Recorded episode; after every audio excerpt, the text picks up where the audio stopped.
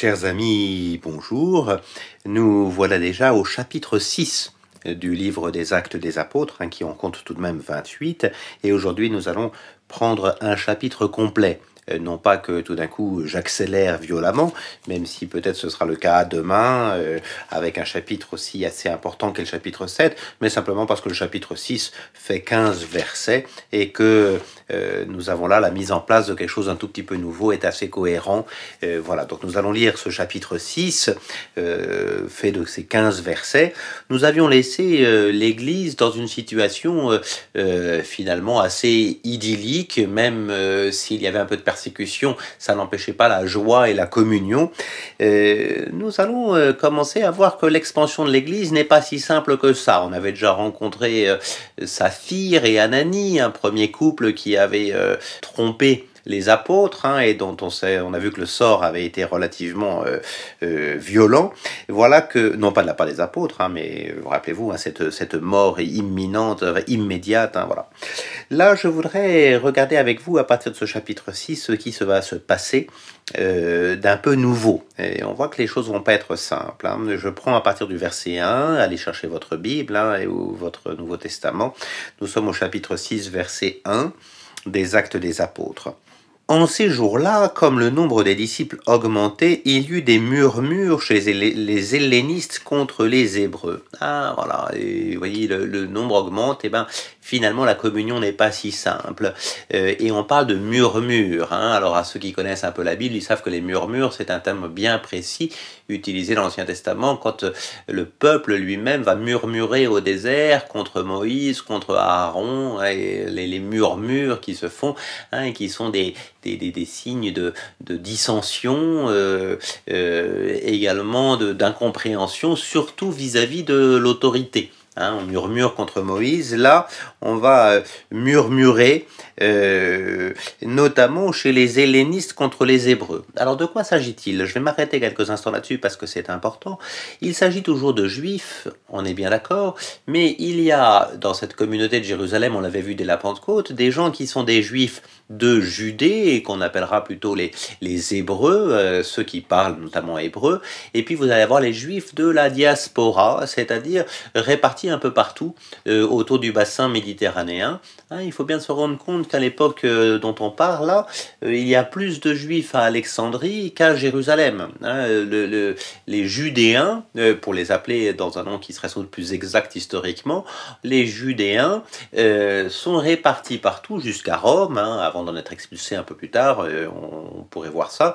Et voilà, euh, mais ils sont autour du bassin méditerranéen, en Asie mineure. Euh, ils sont même, il y a encore des, des, Judéens qui sont du côté de Babylone, en Mésopotamie, et puis en Égypte. Donc vous voyez, Ici, eh ben, il se trouve que dans la première communauté, il va y avoir les Hébreux, les gens qui sont vraiment d'ici, alors de Judée ou on pourrait sans doute dire de Samarie et de, et, de Galilée, c'est-à-dire de, d'historiquement cette terre qui est la terre donnée. Hein, on peut mettre chez les Hébreux probablement euh, euh, sans, sans, trop de difficultés euh, les apôtres, au moins la plupart d'entre eux. Peut-être pas Philippe justement qui a un nom qui a un nom grec, mais peu, sans doute d'autres. Et puis il y a donc ces hellénistes qui murmurent contre les Hébreux, c'est-à-dire probablement les nouveaux venus, ceux de la diaspora, ceux qui sont là contre contre les Hébreux, c'est-à-dire ceux qui sont les plus anciens, les, les, historiques, hein, les judéens. Et hum, probablement y a-t-il le même, le même, les mêmes dissensions au sein de la communauté juive euh, qui n'est pas chrétienne, mais là on est chez les judéo-chrétiens, chez ceux qui sont chrétiens devenus euh, pardon, juifs devenus chrétiens. Donc dans le service quotidien, disait-il, on négligeait leurs veuves. petit problème de, de, de service, de, de, charité. Donc du coup, les douze convoquèrent alors l'assemblée des disciples et leur dirent, bah, nous, on doit continuer à s'occuper de la parole. Hein, la parole, on a vu l'importance du terme chez, chez Saint Luc dans les actes des apôtres, hein, c'est la parole qui croît, hein, qui grandit. Donc il faut s'occuper de cette parole et on peut pas euh, être euh, au four et au moulin, euh, à la parole et aux tables. Hein, donc vous allez vous chercher euh, sept hommes. Hein, sept, c'est un chiffre euh, finalement assez, euh, assez de diaspora, hein, puisque c'est un chiffre universel, hein, comme les sept jours de création. Sept hommes, alors on va discerner, plutôt de bonne réputation, et remplis de l'esprit et de la sagesse. Vous voyez, on a rajouté quelque chose, à côté de l'Esprit Saint, il y a cette sagesse dont on va voir que très vite qu'Étienne en est rempli. Et puis, on va, les pro, nous proposons à cet office. Hein, quant à nous, nous resterons assidus à la prière au service de la parole. Et du coup, cette proposition qui va plaire, on va choisir ces hommes, dont le premier est Étienne, hein, nom grec Stéphanos, hein, euh, euh, homme rempli de foi et d'Esprit Saint. Et puis après, Philippe, Procor, Nicanor, Timon, Parmenas, Nicolas, et qui est un prosélyte d'Antioche, c'est-à-dire un juif, euh, un non-juif sur le point de rentrer dans, dans, dans le judaïsme. Hein. Donc, vous voyez, on commence à voir on peut dire petit à petit euh, une église qui s'ouvre. C'était un fait très euh, local, Jérusalem, Judée, un peu plus si on veut, mais là, euh, vous avez des, des, juifs de la, de la diaspora, même un prosélyte, c'est-à-dire quelqu'un qui n'est pas encore rentré pleinement dans le, dans le judaïsme, à Antioche. Donc vous avez vraiment ici, avec des prénoms hein, qui sont des prénoms grecs, notamment euh, Étienne et Philippe, puisque ce sont les deux qui nous intéressent le plus ici euh, pour la suite du récit. Voilà. Et puis on, le, on prie sur eux et on leur impose les mains. Alors euh, voilà, première imposition des mains ici que l'on a, c'est-à-dire la transmission d'un office, la transmission de l'Esprit Saint. Hein, voilà, c'est là où, où, ça va être important pour nous, c'est de considérer que ici on a toujours estimé, même si le, terme n'est pas employé en tant que tel, qu'on avait l'institution des diacres. Euh, c'est vrai que le terme de diaconia, qui donnera la diaconie, revient euh, plusieurs fois dans le récit.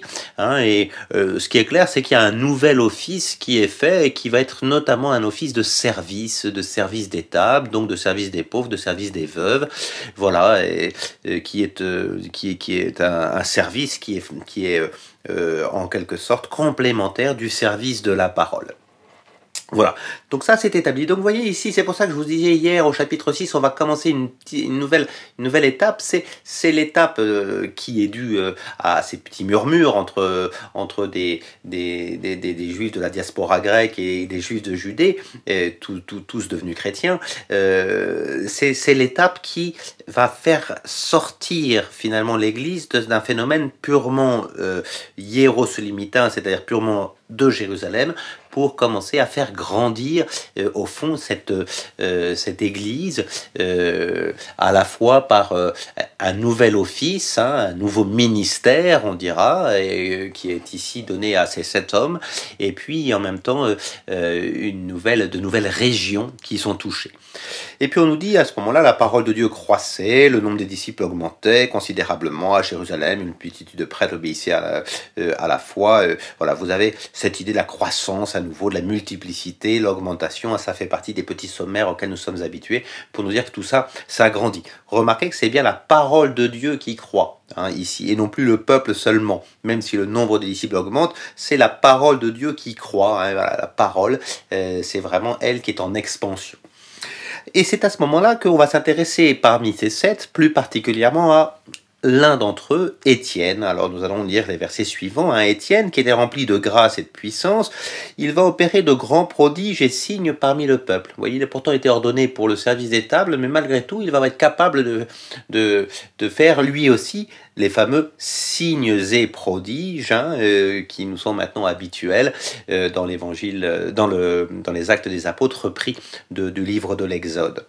Donc c'est là qu'interviennent des gens de la synagogue, dits des affranchis, des Cyrénéens, des Alexandrins, d'autres de Cilicie et d'Asie. C'est-à-dire des gens qui sont, euh, qui sont euh, juifs, et, mais qui sont aussi des juifs euh, de la diaspora. Hein, ils voient qu'Étienne, l'un des leurs, est parti chez les chrétiens. Hein, c'est des juifs de la diaspora, puisque c'est une, une synagogue à la fois d'affranchis, mais de Cyrénéens, d'Alexandrins, de Cilicie, d'Asie. Donc on voit bien que c'est une des synagogues qui, à Jérusalem, regroupe les juifs de la diaspora. Et ils voient que l'un d'entre eux, Étienne, est parti chez les chrétiens. Donc ça discute. Hein, verset 9, avec Étienne, ça discute, mais il n'était pas de force à tenir tête à la sagesse et à l'esprit qui le faisait parler. Hein, il a reçu esprit et sagesse, on l'a vu tout à l'heure, et ben cet esprit et cette sagesse lui permettent d'être plus, euh, plus sage finalement. Pourquoi est-ce qu'on parle de sagesse alors que jusque-là on ne parlait que d'esprit? La question vaut le coup d'être posée. Euh, tant qu'on était dans un milieu purement euh, hébraïsant, le terme d'esprit, nefesh de Dieu était suffisant. Mais à partir du moment où on arrive dans un milieu de la diaspora plus hellénistique, eh ben, le terme sagesse, qui est un terme très hellénistique finalement, hein, euh, la, la, sagesse, euh, les livres de sagesse d'ailleurs, pour la plupart d'entre eux dans, dans, l'Ancien Testament sont des livres écrits en grec, euh, la sagesse c'est ce qui permet de discuter avec le monde hellénistique, avec la philosophie hellénistique, donc il a une vraie sagesse, hein, et pas seulement une, un esprit, là, cette, cette sagesse, et, et, du coup, euh, on peut pas tenir tête. Et que se passe-t-il? Eh ben, c'est vraiment intéressant vous allez le voir avec Étienne, hein. on soudoie des hommes pour dire nous l'avons entendu prononcer des paroles blasphématoires contre Moïse et contre Dieu. Ah, des faux témoins qui sont soudoyés, ça vous rappelle quelqu'un ça? On va voir qu'Étienne va vraiment être configuré à Jésus. Il l'est parce que on soudoie des hommes, il l'est aussi parce que on va ameuter le peuple, hein, verset 12, les anciens, les scribes, et puis euh, on s'empare de lui et on l'emmène devant le Sanhédrin, comme Jésus. Et puis là, on produit de faux témoins comme Jésus.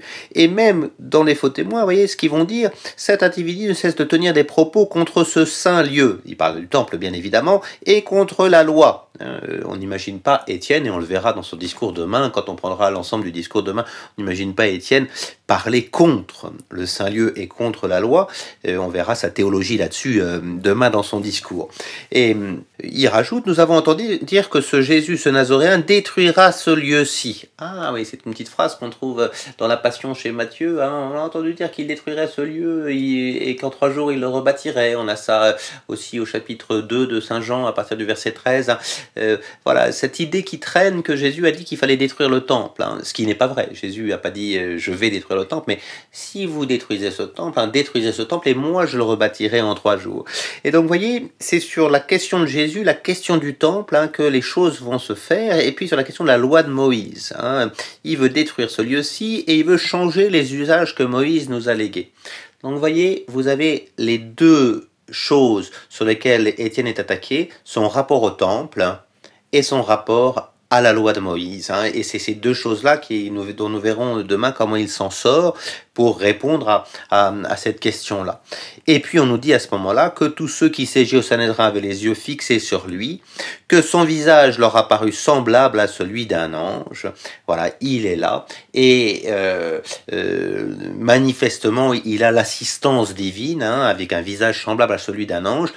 Demain, eh ben, nous verrons ce qu'il dit au Sanhédrin. Alors, ce que je vous propose de faire d'ici demain, c'est quand même de lire ce long chapitre 7, au moins jusqu'au verset 54. On fera les 54 versets demain. Alors, euh, du coup, on les lira pas complètement, hein, pour être honnête, parce que euh, sinon, je passerai euh, le temps de mon podcast à vous lire les choses. Mais si vous le lisez, ce sera un peu le cas pour la suite, hein, parce que plus ça va, les actes des apôtres fait preuve d'épisodes qui sont un peu longs. Euh, allongé. Euh, donc on va pas. Euh, et puis en plus on a commencé à prendre des habitudes de lecture, donc on est de plus en plus capable de lire les, les actes des apôtres. Donc on aura, vous le verrez, de plus en plus de, de, des longs chapitres. Et ce sera bien si vous les préparez avant ou si vous les lisez au tout début du podcast, avant de mettre votre podcast.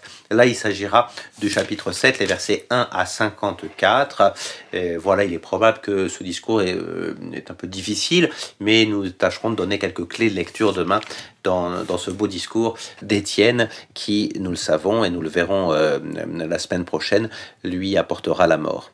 Euh, à demain donc.